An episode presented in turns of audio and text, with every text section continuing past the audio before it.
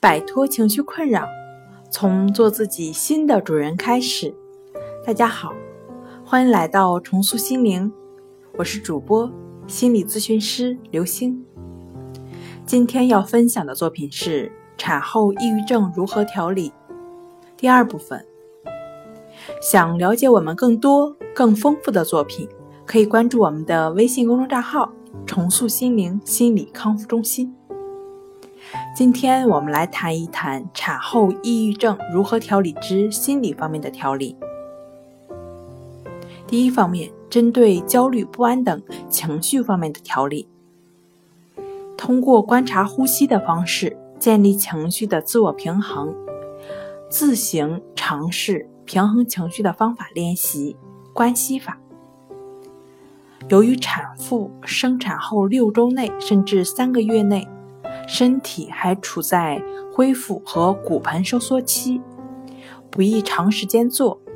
建议把每次关系法的练习控制在十分钟到三十分钟，然后站起来活动一下，保证子宫内的淤血可以顺畅排出，同时也有利于骨盆的收缩和恢复。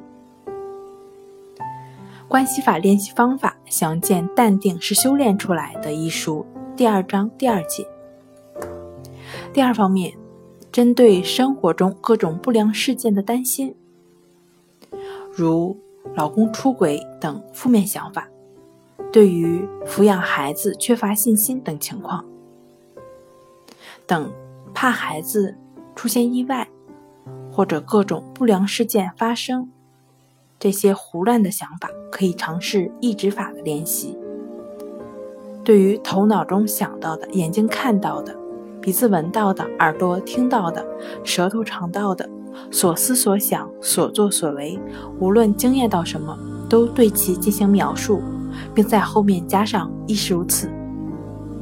这是以关系法为核心引申出来，针对恐惧、焦虑等问题的实操性的练习方法。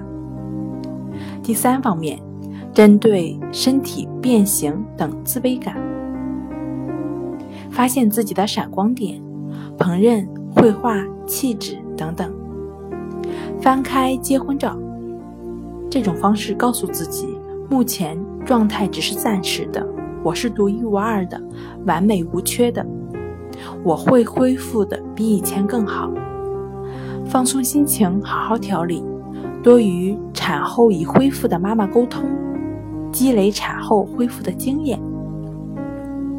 第四方面，针对社会心理因素引发的病因，建议与家人积极沟通，寻求更多的社会支持和精神帮助，与家人多共同照料孩子，尽可能的将自己从琐碎的家务中解脱出来。